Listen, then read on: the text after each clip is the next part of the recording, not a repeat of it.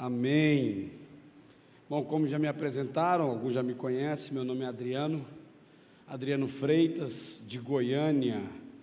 Sou de Goiás, comedor de piqui, até parecer que está com hepatite, de tão amarelo que eu fico. E sou casado. Domingo que vem faço 23 anos que a minha esposa me pediu em casamento, eu aceitei. Ainda bem que ela não está aqui, mas está me assistindo. Faço 23 anos de casado, tenho uma filha linda que vai fazer 13 anos, a Isabela Vitória. O nome da minha esposa é Virgínia. É, pensa na mulher bonita. Quando você for em Goiânia, é fácil você encontrar ela. Você vê a mulher mais bonita de Goiânia lá, é ela. Você fala, ah, a esposa do pastor Adriano. E para mim é uma honra, irmãos. Realmente vemos aqui no seminário. Quantos estavam aqui e me viram no seminário aqui? Ah, tinha turma boa. E oh, deixa eu ver aqui, porque esse negócio irmão, de celular, eu acho que eu pus no silencioso. É porque esse negócio de igreja em célula, muita gente diga, diga, diz igreja celular, né? Aí tem gente que pensa que não é para desligar o celular, ou pôr no, no, no silencioso. Ah, está no silencioso. Esse negócio de igreja celular é um desafio, né? E eu quero ministrar uma palavra no coração de vocês daquilo que nós temos vivido, testificado. E tivemos aqui aqueles dias com o Eurípides, mas é engraçado que logo depois que eu saí daqui, eu voltei para Campo Grande para trabalhar. Eu moro em Goiânia. Eu trabalho com engenharia de telecomunicações. Trabalho para todas as operadoras, fazendo projeto, trazendo aí o 5G, 4.5, 4G, aonde não tem e só que eu trabalho só para operadora, eu não trabalho com cliente nem na rua, só para as operadoras. Também aí com o projeto da fibra ótica, né, que é o que tem chegado na tua casa aí com a Oi, Vivo, Claro e qualquer outra operadora que trabalhe com a fibra ótica, eu trabalho com o projeto. E aí eu voltei para para Campo Grande. Então, para aqueles que já me conhecem, eu tenho notícias boas e novas para te dar. Para aqueles que não me conhecem, também tenho notícias boas e novas para te dar. Mas só que as notícias boas que eu tenho para te falar não são novas. E as notícias novas que eu tenho para te falar não são boas. é, porque eu trabalhando em Campo Grande, eu desmaiei na rua numa sexta-feira, eu sofri meu primeiro infarto em Campo Grande, no dia 29 de outubro. Então essas notícias são novas, mas não são boas, tá? E para quem também não me conhece, eu, em 2016 eu comecei um tratamento de leucemia, de Hodgkin, de esclerose nodular de nível 2, que atacou todo o meu pulmão esquerdo superior e toda a minha cravícula esquerda, com nódulos linfáticos. Então, essas são as notícias novas que não são boas. Mas as notícias boas que não são novas são que eu ainda estou vivo.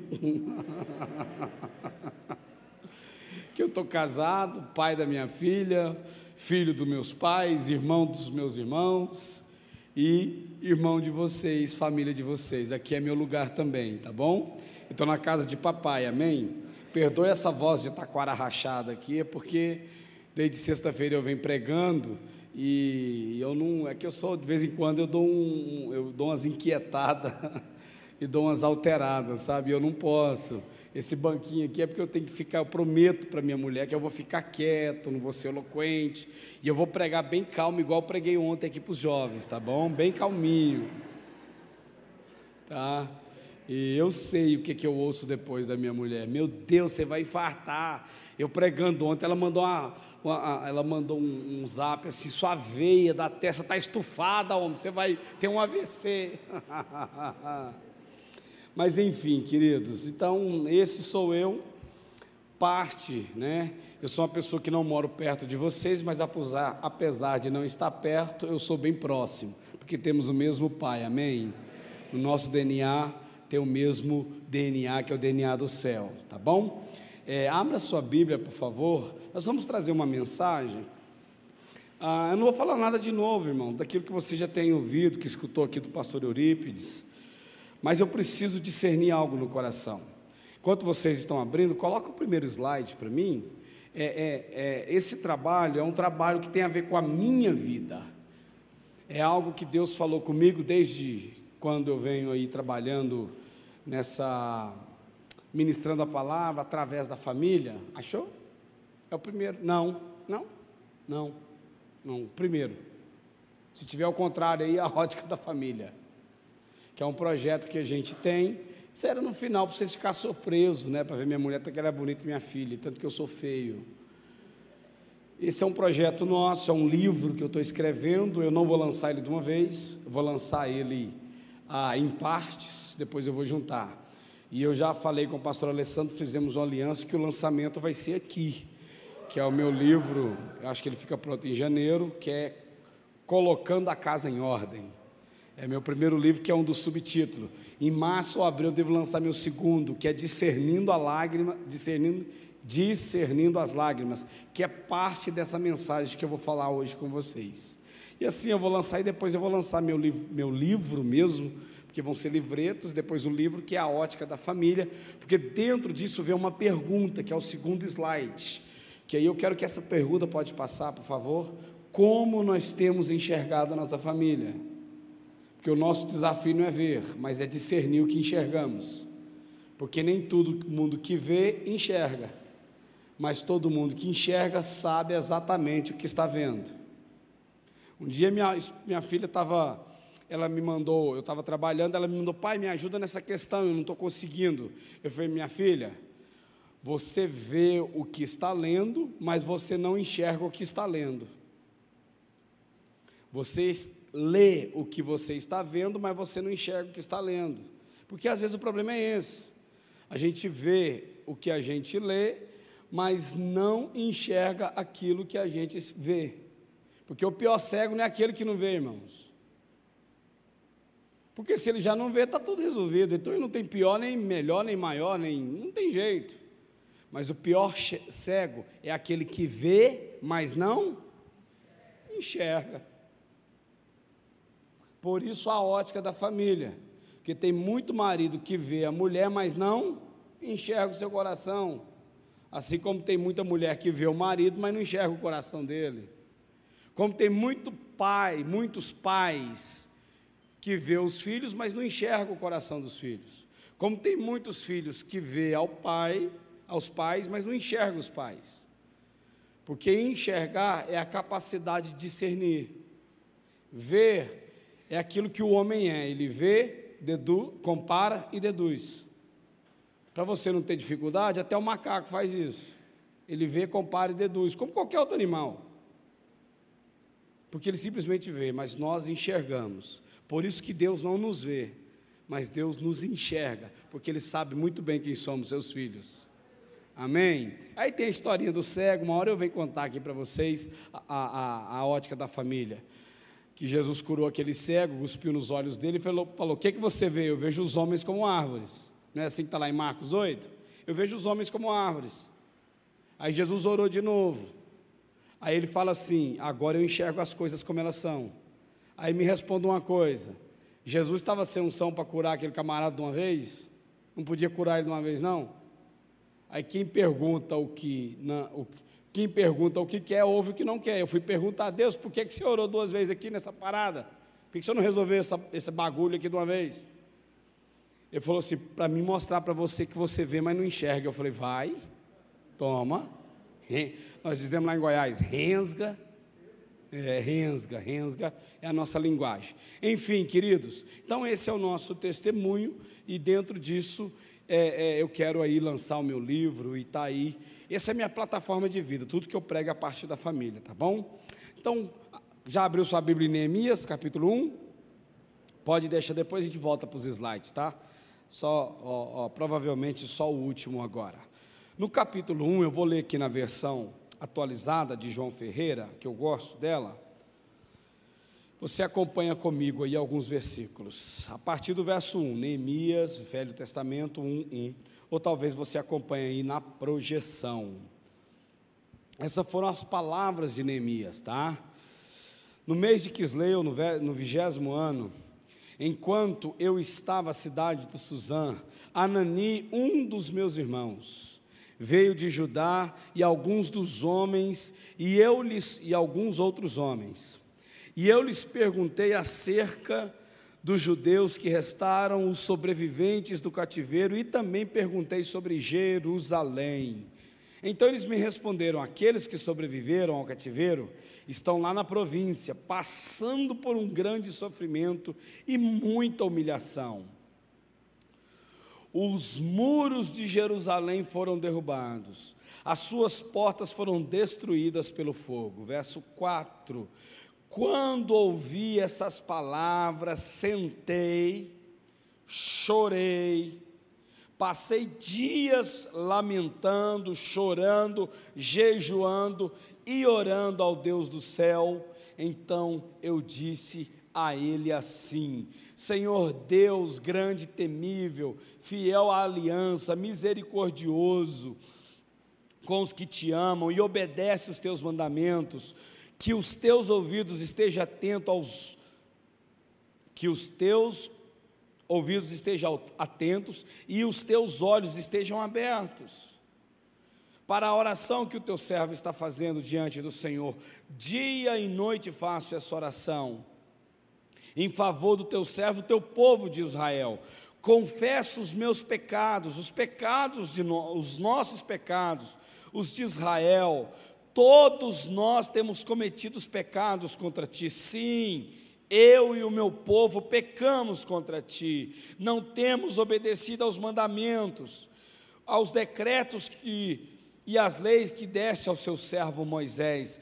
Lembra-te agora que o, o que o Senhor disse a Moisés, teu servo: se vocês forem infiéis, eu vou espalhar vocês nas nações, mas se voltarem para, para mim, obedecerem os meus mandamentos, e puserem em prática, repita comigo, colocar em prática, orando e jejuando, lamentando por vários dias, orando, jejuando e chorando. Repita mais uma vez, colocando em prática tudo que a tua palavra diz. Amém. Vamos dar continuidade aqui à leitura. É, aí a Bíblia minha embaraçou aqui. Cadê você? Achei, mas me perdi de novo. Voltar. Achei, achei, achei, achei. Mesmo que vocês estejam espalhados por todos os lugares, debaixo do céu, de lá eu reunirei e trarei a um lugar que eu escolhi estabelecer o meu nome. Amém a um lugar que eu escolhi estabelecer o meu nome. Vamos ter mais uma palavra de oração? Pai, eu te louvo pelo dom da vida e pela graça ministrada a nós. Queremos conduzir esse tempo compartilhando daquilo que estamos vivendo, daquilo que estamos, Pai amado, vivenciando como família, como povo de Deus, felizes no Senhor, através do Senhor, porque não temos dúvida de que estamos no Senhor. Pai, em nome de Jesus, concede-nos a bênção do teu bom depósito, escancarando as janelas dos teus celeiros, cobrindo-nos com o teu espírito daquilo que é a tua vontade de falar conosco essa noite. Que sejamos uma voz eficaz, porque a tua palavra é eficaz e fala aos corações. Que assim seja e assim será, em nome de Jesus. Amém. Amém, igreja. Queridos, Viver não é fácil. Oh, coloca uma música aí de fundo, o povo, o povo quer chorar. É, coloca a musiquinha aí. Eu ia pedir o, o tecladista, mas não, não vou incomodar ele, não, que ele também vai chorar. É. Pode colocar aí, à vontade com a música. Enfim, viver é um desafio, irmãos. Viver não é fácil. Nós sabemos dos desafios da vida. Ah, nesse período de pandemia, não precisamos entrar em detalhes, mas quantas pessoas choraram, né? quantas pessoas sofreram com percas né? de, de entes queridos, com limitações, quantas pessoas perderam, não só pessoas, mas perderam também na sua vida financeira, porque muitos autônomos sofreram muito, foram depender de auxílio do governo, de ajuda de irmãos, enfim, quantos perderam a fé na vida, irmãos, eu conheci pessoas que perderam a fé na vida, que perderam a fé na família, E infelizmente, dentro disso, irmãos, nós precisamos trazer ah, algumas coisas que não são notícias, não são notícias tão fáceis de ouvir. Infelizmente, no Brasil aumentou 17% o número de divórcios durante a pandemia. Viver não é fácil. Aumentou em 37% a violência doméstica, não só a mulher, que é o caso que mais aumenta, mas também a crianças espancadas. Aumentou esses divórcios, essas violências, porque o celular muitos começaram a trabalhar em casa. E nós percebemos uma coisa, e eu gosto disso, o pastor Eurípides pesquisou bem, e eu fui olhar e é isso mesmo. O maior número hoje, a, a causa número um hoje de divórcio já não é mais a moral sexual, é a intolerância. Muitos já não suportam mais uns aos outros. E é engraçado que esse suporte, não é uma questão da pessoa é, é, ser enjoada e ali assim ela me torra a paciência, eu não suporto ela mais. Não é esse tipo de suporte, quando a Bíblia fala que nós temos que suportar uns aos outros. Quando fala de suporte, é você ser o apoio que o outro precisa. Muita gente que pensa que suportar é aguentar a encheção de saco do outro, como diz alguém, é ver o outro torrar as paciências, e nem sempre é assim. Apesar que isso também é um tipo de suporte, né? De você, poxa, mas que cara chato é muito chato. Ô oh, mulher, mas tu é muito chata, tu é goteira. A Bíblia diz que a mulher rixosa é igual goteira a noite inteira dentro de uma casa. Mas há um princípio nesse suporte. É a sustentação. Então muita gente percebeu que a vida, por mais que ela seja verdadeira, ela transmitia no seu sentido da, da, da, da comunhão uma mentira.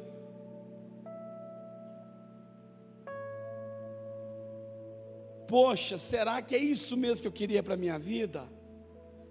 Aí começa a vir notícias que nos desesperam, não porque não conhecemos a verdade, mas porque estamos expressando a não verdade, que é o que é mentira. E aí eu vou contar uma historinha para vocês, até parece um pouco engraçada, mas ela tem um princípio. Um pregador saiu de Goiânia de ônibus para pregar no interior e estava com muita fome, não deu tempo dele comer nada. Ah, dia foi corrido, a esposa teve que ficar com o carro, então ele foi para o interior. Chegando nesse interior, e o pastor foi buscar ele na rodoviária, e ele estava com muita fome. Falou, rapaz, eu tenho que comer alguma coisa, porque se a pregação não for boa, eu não esqueço daquela história. Eu não consigo esquecer aquela história. Deixa eu comer alguma coisa, só que ele tem um problema patológico. Ele não pode comer nada amanhecido que se ele comer algo assim de um dia para o outro, você sabe que todo alimento preparado de um dia para o outro, ele cria certo fungo, alguma coisa ali que pode fazer, aí a pessoa tinha desinteria. Então, quando ele chegava no lugar, a primeira pergunta para ele era perguntar se era de hoje. Aí ele viu só uma na rodoviária, era o interior, uma cidade bem pequena, ele viu só uma lanchonete, uma vendinha aberta. Aí ele viu lá esfirra, quibe, coxinha e empada. E ele falou: Ô oh, rapaz, eu vou comer uma esfirra. Eu gosto de esfirra. Aí ele falou: Essa esfirra é de hoje? O dono falou assim: Não, é de ontem. Ele falou: oh, Que pena, rapaz. Então eu vou comer um quibe, pelo menos da sustância. Ele falou assim: Esse quibe é de hoje? Não, também é de ontem. Ele: Que coisa, rapaz. E essa coxinha é de hoje? Deixa eu comer a coxinha, não gosto muito, mas vou comer a coxinha. Não, também é de ontem. O dono falou. Ele falou: Cara, empada não é possível, empada se assa na hora. Essa empada é de hoje. Ele falou assim: não, também é de ontem. Ele falou: como é que eu faço para comer uma coisa de hoje? Ele falou: volta aqui amanhã. É engraçado, não é? Mas tem um princípio. O dono daquela venda mentiu para aquele que queria comer? Sim ou não? Não. Mas para aquele homem que queria comer, aquele alimento não era de verdade. Você está vendo que muita gente não mente mas, porém, no entanto, contudo, todavia, não fala a. Deus não nos chamou para não mentir. Deus nos chamou para ser a expressão viva da Verdade. Amém, igreja. Eu gosto de igreja assim, avivada, alegre, desse jeito. Glória a Deus, aleluia. A mensagem é boa. Eu gosto de igreja assim, irmãos. Então, meu querido, você é um maridão que não mente para sua mulher. Mas, porém, no entanto, contudo, todavia, no coração dela você não expressa a verdade. Eita Deus! E não belisca a costela, não, porque agora chegou sua vez, mulher. Tem muita mulher que não mente para o marido, mas naquilo que ele precisa, ela não fala a verdade. Como tem muitas pais que não mentem para os filhos, mas naquilo que eles precisam para a formação do seu caráter, eles não falam a verdade pensa num camarada, homem de Deus, era Neemias. Cara íntegro. Irmãos, ele era copeiro do rei, era um cargo de extrema responsabilidade. Deixa eu sentar, porque está vendo? Estou pregando calmo igual ontem. Ontem eu preguei calmo. Irmãos, de extrema responsabilidade. Um camarada que não tinha dúvida daquilo que ele precisava viver. Para ser copeiro do rei, meu irmão, você tinha, você tinha acesso ao rei.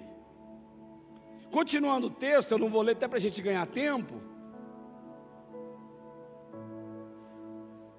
Quando ele descobre que está com problemas lá, toda aquela história que eu já li aqui para vocês, que é Jerusalém, os muros estão derrubados, aquela coisa, ele vai até o rei, irmãos, e pede para o rei cheque assinado em branco. Me dê cartas ao rei, depois você lê em casa. O livro de Neemias é fantástico, Deus fala muito comigo através de Neemias. Me dê cartas para eu poder comprar madeira, material para reconstruir a cidade dos meus pais. Está destruída, o rei entrega para ele. É como se fosse cheque em branco assinado pelo rei. Então o cara tinha acesso.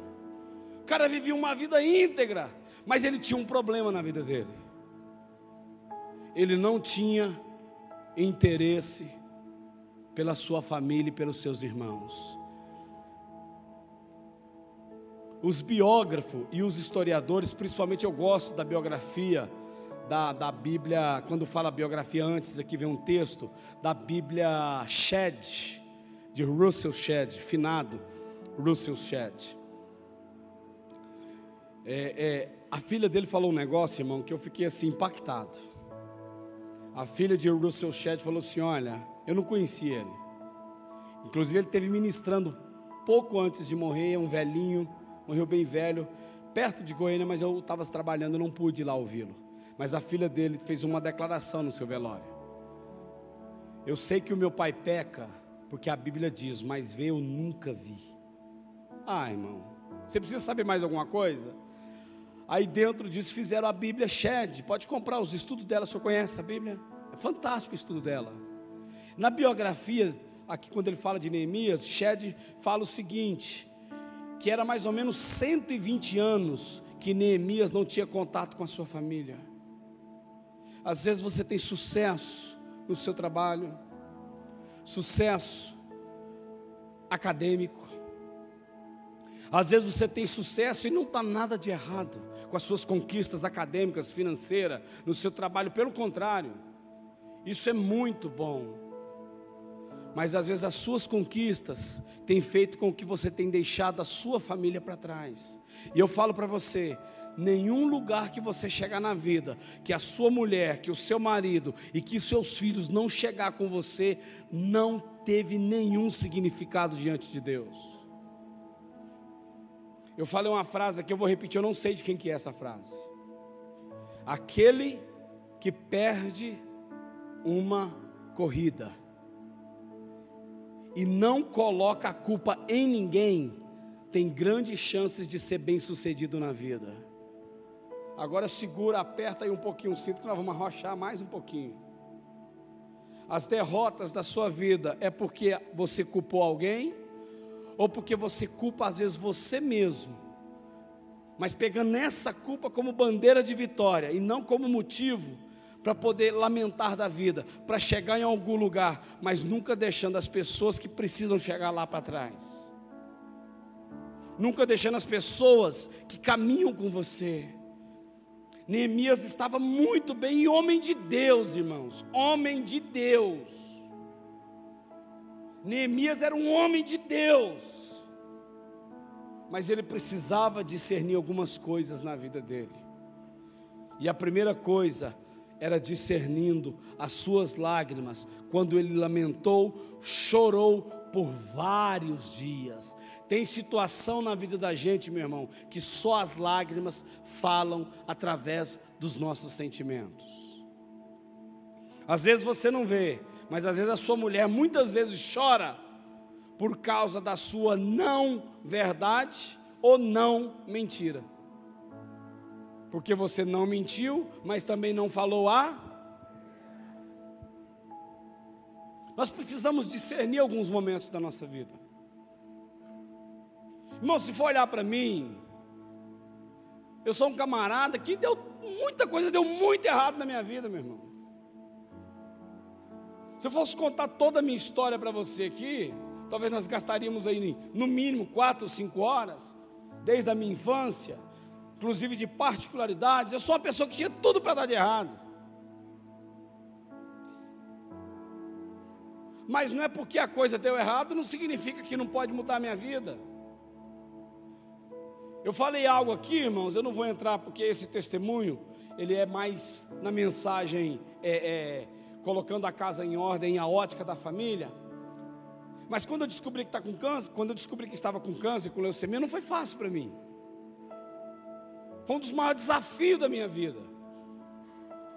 Olhando para minha idade, para minha filha, que já não entendia ainda as coisas, ela tinha em torno de sete, oito anos. Mas o interessante é que Deus nunca, nunca me levou a orar para Ele curar o câncer.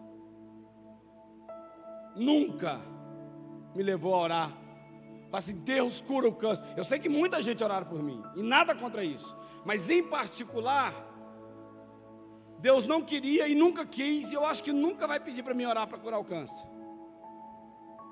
Mas Deus pediu para mim discernir o que que o câncer estava me curando como marido e como pai. Tem situação na sua vida que Deus quer curar você através da adversidade. Então não culpe ninguém porque você não venceu, mas traga as pessoas até você para que no final da vida você seja bem sucedido. A carreira cristã não é para quem vence, não é para quem chega em primeiro. A vida cristã se completa quando a sua família chega junto com você. Eu vou repetir devagar. A vida cristã se completa, não é por chegar em primeiro. A vida cristã se completa quando no final da tua vida você chegou lá com a sua família, chegaram do seu lado, os seus filhos chegaram com caráter. Quantos pais buscam sucesso na vida financeira, mas não conseguem enxergar a decadência no coração dos filhos? Quantos maridos estudam, gastam tempos estudando, isso não é o problema, querido. Eu estudo, eu trabalho viajando. Já terminei meu segundo curso na área de engenharia. E ano que vem quero fazer o terceiro. Mas não faz sentido o meu diploma. Se a Virgínia e a Isabela não chegar lá comigo. Nada compensa um fracasso na família. A maior desgraça de um homem é quando ele abandona a sua casa. É quando ele abandona seus filhos. Hoje nós temos no Brasil mais de 40% das crianças não tem o nome do pai nos registros. Isso é uma desgraça, irmãos. Você quer ver uma coisa que eu fico nervoso? E eu estou calmo, como eu falei, irmão, eu estou pregando calmo.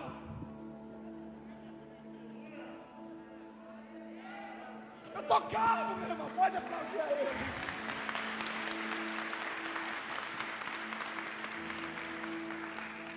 Se tem um dia que eu estou calmo, é de sexta-feira para cá.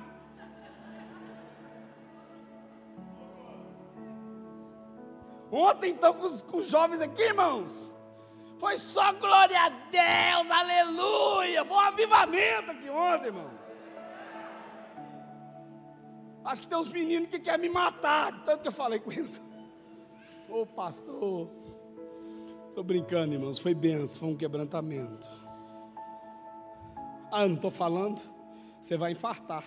Minha mulher. Ah, eu vou sentar, tá bom. Tá quase acabando. Falta só algumas horas. Irmãos, quinta-feira eu saí de Curitiba para vir para cá. Cheguei aqui na sexta-feira, quase 18 horas. Vou sair de madrugada para poder voltar para Curitiba para trabalhar e na terça-feira ir embora para Goiânia. Mas nada disso para mim faz sentido. Se a Virgínia Isabela não for comigo. Pastor Wesley, Pastor Alessandro, esposas. Viviane e Carla, aceitei? Ou o tic-tac está funcionando? Viviane e Carla, pastores dessa igreja. Eu vou fazer das palavras de Moisés a mim. Vocês me permitem fazer? Vocês me permitem fazer? Qualquer coisa você me disciplina depois, tá? Mas nos bastidores não ficar achar ruim que a pregação não teve sentido. Moisés fala assim: Senhor, não me faça subir desse lugar se Sua presença não for comigo. Eu vou agora pegar essas palavras para mim. Deus, não me faça chegar em nenhum púlpito, em nenhum diploma na área de engenharia de telecom, em nenhum cargo na minha empresa, na empresa que eu trabalho, nenhum, nenhum lugar do ministério, se a Virgínia e a Isabela não for comigo. Porque Deus eu não preocupo, irmãos. Que sentido, pastor, você não preocupa? Eu não preocupo, irmãos, de ter uma vida para Deus e comigo. Eu preocupo de enxergar Deus para mim nunca deixar de estar onde Ele está. Qual que é o sentido da fé para chamar para Ele vir, sendo que Ele está aqui? E aí, isso não é doutrina, mas é meu jeito, tá? Vou usar vocês. Ninguém mandou você apresentar os seus filhos hoje. Mas serve para você que apresentou ontem. E para você que vai apresentar amanhã. É só um conselho. Quando eu fui apresentar a Isabela, eu peguei o microfone na igreja que eu congregava. Falei assim, irmãos, eu não vou apresentar a Isabela para Deus. O pessoal veio, o quê? Eu falei, não, Deus a conhece. Para que eu vou apresentar aí para ela? Mas eu vou apresentar uma aliança com a igreja de revelar Deus para Isabela, porque ela ainda não o conhece. Pais que estavam aqui com os filhos apresentando, não apresente o seu filho para Deus, porque Deus já o conhece desde antes da fundação do mundo mas faça uma aliança com Deus de revelar Ele para eles, porque eles ainda não o conhecem. Aí eu vi o um nome aqui, Kalel, Kal-El, o escolhido, a voz, e o El, no hebraico significa Deus. El Shaddai. El Shaddai. El Jireh, ou Jeová Jireh o El significa, gente, que nome. Só não tenta mudar amanhã para Clark Kent, deixa Kalel mesmo. Só não mude para Clark Kent. Queridos, Neemias tinha tudo de sucesso com o homem, mas quem que ele deixou para trás? Seus irmãos, sua vocação, seu ministério, sua família, o seu povo, e pior, a casa estava destruída. Tem muita gente que prefere destruir uma casa e não edificar um lar. Vou repetir devagar. Tem muita gente que destrói uma casa, mas não gasta tempo para edificar um lar, porque nem todo mundo que tem casa tem lar, mas todo mundo que tem um lar edifica uma casa sobre a rocha. Bem-aventurado o homem que edificou a sua casa sobre a rocha. Edificou sua casa com estrutura, e a estrutura de um lar chama-se caráter de pais aos filhos. Sabe como que o seu filho muda, meu irmão? Não é essa linha que ele foi. Lá ele tem que expressar o filho educado que ele é dentro de casa. Sabe como que os nossos filhos mudam, irmãos? Não é pagando as melhores escolas, mas queira Deus que todos tenham condição de colocar seus filhos nas melhores escolas. Mas lá na escola, ele vai ser a pior pessoa se dentro de casa ele não tiver um melhor pai. Lá na escola, por mais que seja caro, por mais que ela tenha uma estrutura boa, seja ela municipal, estadual ou particular. Vai ser tudo de pior na vida dele se ele não tiver uma mãe melhor dentro de casa. Porque o desafio nosso não é dar casa para os nossos filhos, mas é fazer eles viver dentro de um lar.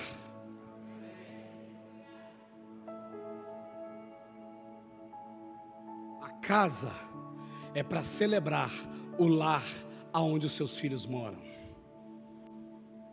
Isso serve a casa para habitar, protege da chuva, do frio, do calor, lugar de acomodação. Mas como que estava a situação de Neemias? Então a primeira lágrima para discernir na vida de Neemias é a lágrima da autoavaliação. Você precisa autoavaliar, meu irmão. Vocês lembram do filho pródigo? Todo mundo fala da história, né? Da história. Mas qual que foi o momento em que ele entendeu o que, que ele precisava? Foi quando ele sentiu fome e queria comer comida de porcos? Foi nesse momento, não foi? Sim ou não? Não, irmãos. A Bíblia diz que olhando aquela situação, ele caiu em si. Ele fez uma autoavaliação. Vou para o meu Pai quem sabe Ele vai me perdoar. E nem que eu seja um trabalhador, um funcionário dele, eu vou voltar para lá. Mas sabe o que eu acho interessante nessa história, pastor? Algo que eu acho assim fantástico nessa história, que mudou muita coisa na minha vida.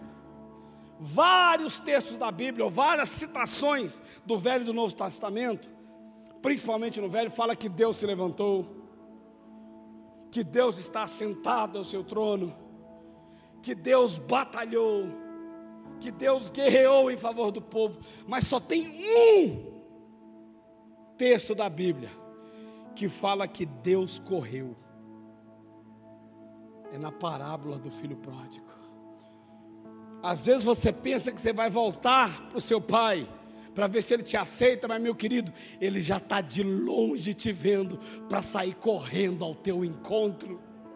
A Bíblia diz que o pai, vendo o filho de longe, correu ao seu encontro. Não foi vocês que me escolheram, eu que escolhi vocês. Sabe o que às vezes nós precisamos fazer? Cair em si, lágrimas da autoavaliação. A segunda lágrima de Neemias, que eu coloco aqui para discernimento, é da lembrança. Lembra-te, Senhor. Lembra-te. Traz a memória. É engraçado que lá em Eclesiastes está escrito: Quero trazer à memória aquilo que me dá esperança. Talvez chegou o dia de você lembrar a sua mulher a aliança que você tem com ela você lembrar o seu marido, a aliança que você tem com ele, o compromisso que você tem com ele, a palavra empenhada que você tem com a vida dele. Talvez sabe o que os nossos filhos estão precisando para que nós trazemos a memória deles, a aliança que nós temos com Deus, porque o seu filho, meu irmão, não tem que ver a sua força do seu braço. Ele não tem que ver a sua, a, a sua capacidade de ganhar dinheiro. Sabe o que o seu filho tem que ver em você? Ele tem que ver em você o quanto você serve e vive e ama a Deus. Isso é mostrar aliança. E eu tô calmo. Lembrei de uma música agora, de 1900 e Rascunho da Arca. Da Arca de Noé. Calmo, sereno e tranquilo. Eita, Grupo Logos. Não tem como não falar de família, não empolgar, irmãos. Neemias esqueceu da família dele. Lembra-te, Senhor. Eu imagino Deus lá em cima. Lembra-te, Neemias, que você tem irmão, você tem família. Você alcançou seu sucesso financeiro, seu sucesso profissional mas está faltando você alcançar o coração dos seus irmãos. São Gabriel, irmão, precisa do seu sucesso financeiro, precisa. São Gabriel precisa do seu sucesso acadêmico, precisa uma cidade para se movimentar, ela precisa de trabalhadores e profissionais. Mas o que São Gabriel precisa de ver é o sucesso da sua família, do coração dos seus filhos, do coração dos seus filhos. Nos últimos dias, converterão pais aos filhos e filhos aos pais.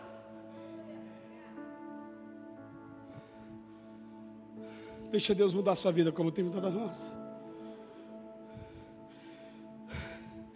São Gabriel precisa entender que a primeira igreja batista mostra que família vale o esforço, que família tem esperança, que casamento vale o esforço, vale o empenho.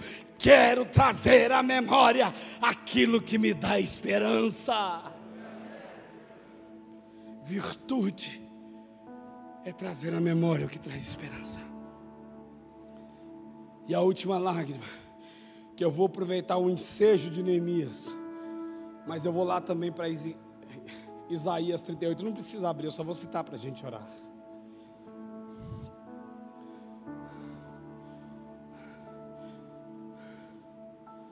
Nós precisamos discernir as lágrimas que faz com que a nossa vida faça sentido na vida da família.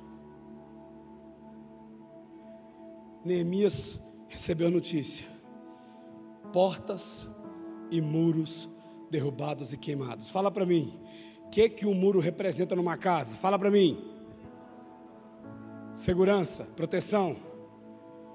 O que que porta representa numa casa, irmãos? proteção, segurança, mas também representa algo. Uma porta, entrada e saída. Agora vem a pergunta, segura. Faz sentido para você como estão, como está ou como estão os muros do coração da sua família? Destruído, queimado ao fogo? Como é que está os muros de proteção da sua casa? Ah, meu irmão, se eu tivesse tempo. Ah, se eu tivesse tempo. Vou perguntar, responda para você mesmo. Lembra autoavaliação? Lembrança? Traz a memória aí. Qual foi a última vez que você orou com a sua mulher? Qual foi a última vez que você orou com o seu marido? Não é orar por, é orar com. Porque a única maneira de revelar o Evangelho, eu até falei isso aqui ontem, não é o Jesus, com, mas é o Cristo em e através. Qual foi a última vez que você orou em família? E que através de você a sua família recebeu proteção, recebeu cuidado. Se tem uma coisa que representa família na vida, chama-se responsabilidade e cuidado. Às vezes os muros do coração da tua mulher, os muros do coração do teu marido, os muros do coração dos nossos filhos já foram derrubados, já foram caídos, já foram destruídos. E por que, que eu ligo esses dois versículos, ou esses dois textos? De Neemias e dou um salto lá para para Isaías 38. Lembra do rei Ezequias? Aquele que o profeta chegou e falou que ele ia morrer, estava doente. Lembra disso? Aí ele vai orar. Deus, lembra o quanto eu fui fiel. O cara era crente, meu irmão, fiel. Ele fala a segunda coisa, com devoção sincera, o cara era devoto a Deus. Sabe o que é devoto? Não é pagar promessa, não, meu irmão. Sabe o que é devoto? Tem um coração voltado para Deus cara era crente, rapaz. Pensa num crente. Era Ezequias. Aí ele fala a terceira coisa. E tenho feito tudo que tu aprovas. Meu, meu irmão. O cara era crente, o cara era, era do manto calamanto, como diz minha irmã. O cara era do avivamento, meu irmão. O cara servia a Deus com sinceridade. O cara era devoto, ou seja, tinha um coração voltado para Deus. O cara fazia tudo que Deus aprova. Mas tinha uma coisa, que toda a sua vida de santidade tinha um problema. Qual era o problema de Ezequias? Era a sua doença, sim ou não? Não. Coloque a tua casa em ordem. Irmãos, minha mulher está me assistindo, minha filha está me assistindo, meus pais e o grupo da família estão me assistindo, quem estiver me assistindo da família. Não me avalie por essa mensagem. Pode ser que ela seja boa, pode ser que não, mas pode ser que seja. Me avalie. Eu já falei isso de manhã, estou falando aqui agora. Irmão, vocês vão ouvir isso aqui. Se eu tiver graça de estar com vocês de novo, e quem sabe de estar com vocês mesmos, e eu puder ministrar aqui novamente, por mais que o tema seja avivamento, derramamento do Espírito, eu vou sempre falar para vocês: começa em casa. Sabe o que é pregar? Ainda que eu não vim pregar, eu vim, mas sabe o que é pregar? Você pega um prego, tem uma parede, a sua mulher está 30 dias te pedindo para você pregar um, um quadro que ela comprou, e você não tem tempo, que é muito corrido, cabeção. Sabe o que é pregar? Você chega lá e faz assim, ó pá. Chega lá e faz assim, pá no outro. Chega lá e pá. É assim que prega um prego? Como que é? Até onde ele achar um lugar onde ele não tem mais recalque, está firme. É isso que nós somos chamados para fazer, para pregar, para falar no seu coração, até que a sua família fique firme, não tenha mais recalque, ela seja estabelecida num processo onde que venha tempestade, que venha problemas, mas você permanece firme, firme, firme, firme, e eu estou calmo, irmão.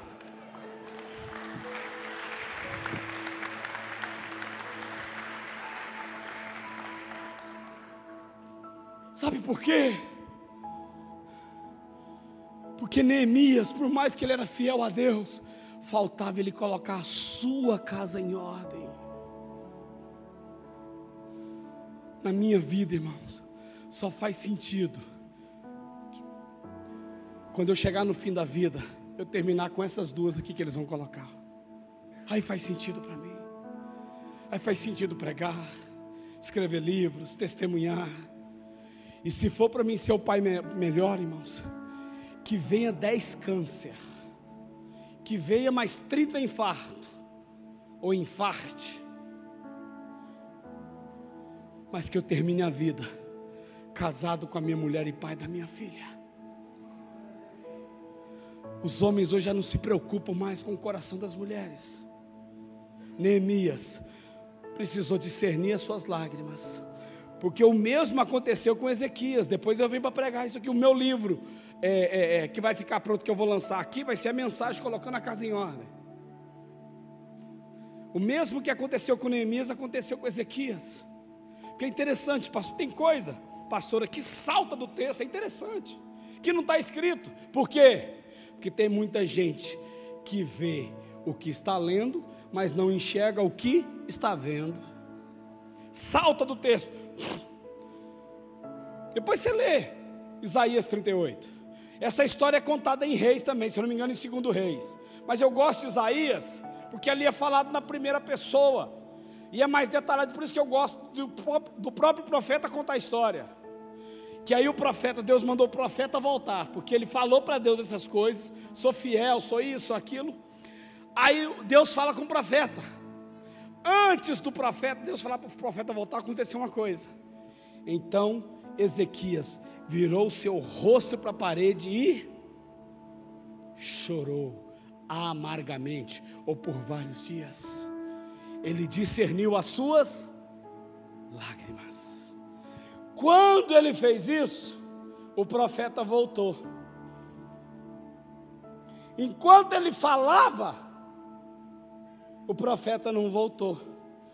Mas enquanto a sua lágrima ouviu-se a sua voz, o profeta voltou. Tem coisas que Deus precisa voltar à nossa vida através da voz das suas lágrimas, das minhas lágrimas. Aí sabe o que, que saltou? Fez assim, ó. o texto saltou na minha mente e não está escrito. O profeta voltou até ele, falou assim: Olha, Deus vai te acrescentar 15 anos. Eu falei, peraí. O cara recebe a notícia: tu vai morrer e a doença que tu tens não vai ser curada. O cara fala para Deus o quanto ele é fiel, que ele é devoto e que ele faz tudo que Deus aprova. Aí ele vira o rosto e começa a chorar. Aí o profeta fala antes, né? Isso fala no rei. O profeta fala antes: coloca a tua casa em ordem, porque tu vai morrer. Ué, tem alguma coisa errada aí, irmão? Ou o profeta estava meio desprofetado no dia. É, ele estava meio assim, não tinha jejuado. O Espírito Santo não estava tão santo no dia. Porque se o cara fala que eu estou doente, que eu vou morrer, e eu choro, no mínimo eu quero o quê? A cura. Mas lá no texto não fala que ele foi curado. Fala que ele ganhou mais 15 anos. Não fala que ele foi curado da doença. Por que, que ele ganhou esses 15 anos, irmão? Para fazer o quê? Colocar a casa em ordem. Então o problema de Neemias era a doença? Não. O problema de Ezequias era a doença? Também não. O problema de Ezequias e de Neemias era o quê? Voltar à sua vida. É como se Deus estivesse falando assim, ó. Pensa em Deus levantando, entra na cena comigo. Pensa na história que acontecendo ao mesmo tempo. Neemias, Ezequias. Deus levantando e falando assim: Eu sei, cara, que você é fiel a mim, mas eu preciso que essa fidelidade seja manifesta na sua casa. Eu sei, Neemias, eu sei, Ezequias, pensa em Deus de pé, calmo igual eu, sereno e tranquilo. Eu sei que vocês têm um coração voltado para mim agora. Segura, meu irmão, que Deus está curando tua vida.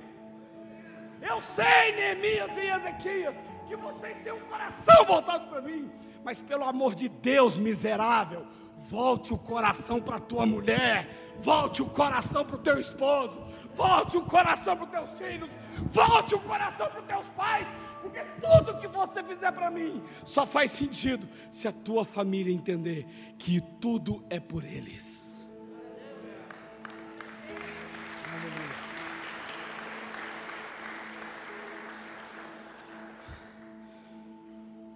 Eu sei que você faz tudo que eu aprovo, tudo que eu aprovo, tudo, tudo, tudo que eu aprovo.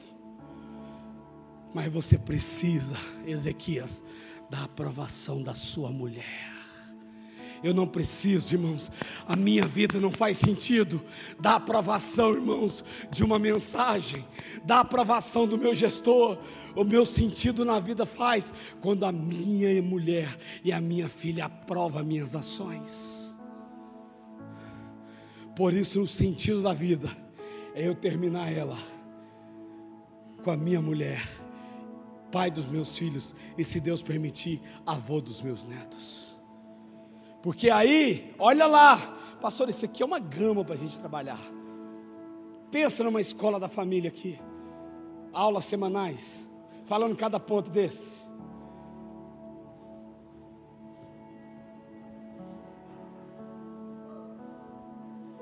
Presta atenção. Presta atenção, não vou dançar Michael Jackson igual ontem não, viu? Não adianta não, viu? Ei, quem não estava aqui ontem perdeu. Ainda bem que não foi gravado. Ainda bem que não foi gravado. Uh.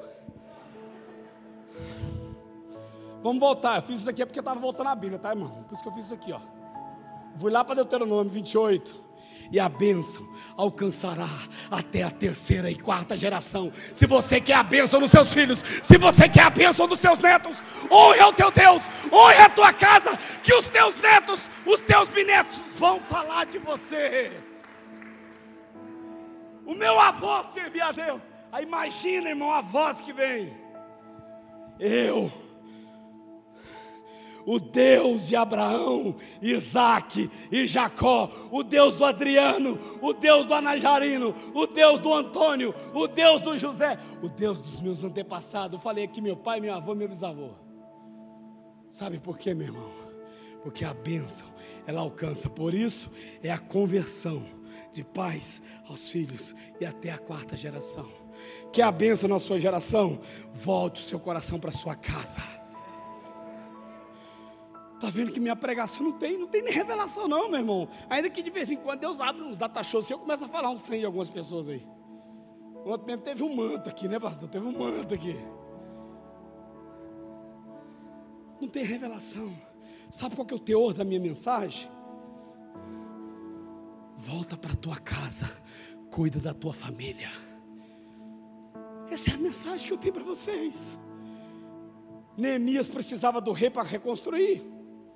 Tudo bem, mas você vai ver no final da história como que Neemias batalhou, motivou o povo. Teve levante de, eh, de sambalate, teve levante de uns, de uns filhos de Satanás, filho de Belial. Mas a Bíblia diz que uma mão estava na espada e a outra na colher, reconstruindo os muros. Deus está reconstruindo os muros da sua casa, Deus está reconstruindo os muros dos seus filhos, Deus está reconstruindo os muros do seu coração, porque hoje Deus mostrou que você precisa discernir as suas lágrimas. Amém, igreja. O Espírito de Deus está sobre vocês, está sobre mim, e Ele nos ungiu para anunciar as boas novas, a pregar o Evangelho e a declarar o ano aceitável do Senhor. Vamos orar, vamos ter mais uma palavra de oração. Quero orar com a sua casa. Pai, eu te louvo pelo dom da vida pela graça ministrada a nós. A nossa mensagem é única, Deus.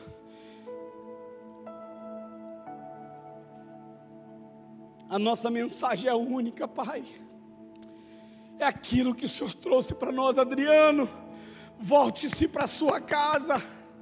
Volte-se para o coração da Virgínia. Volte-se para o coração da Isabela. Eu não tenho dúvida que você me ama, Adriano mas a Isabela precisa entender, através de você, o quanto eu a amo. A Virgínia precisa entender através de você o quanto eu a amo. Por mais que Isabela se alcance a medicina, a advocacia ou qualquer outro curso que ela queira, primeiro ensina ela a alcançar meu coração, Adriano. Vá para a tua casa, coloque a tua casa em ordem e me sirva com alegria. Assim eu abençoo as famílias de São Gabriel, as famílias da primeira igreja batista de São Gabriel, as famílias que aqui estão, porque essa cidade vai ser reconstruído os corações das famílias. Quantos crê nisso, diga amém. Assim seja e assim será. Amém, igreja. Amém, igreja. Querem me abençoar, querido? Ore pela minha. Estava ali, se for arrebatado, mas agora volta. Orem pela minha casa. Orem pela minha família. Amém? Porque família unida jamais será vencida. Amém, igreja? Pode aplaudir a Ele. Deus abençoe vocês.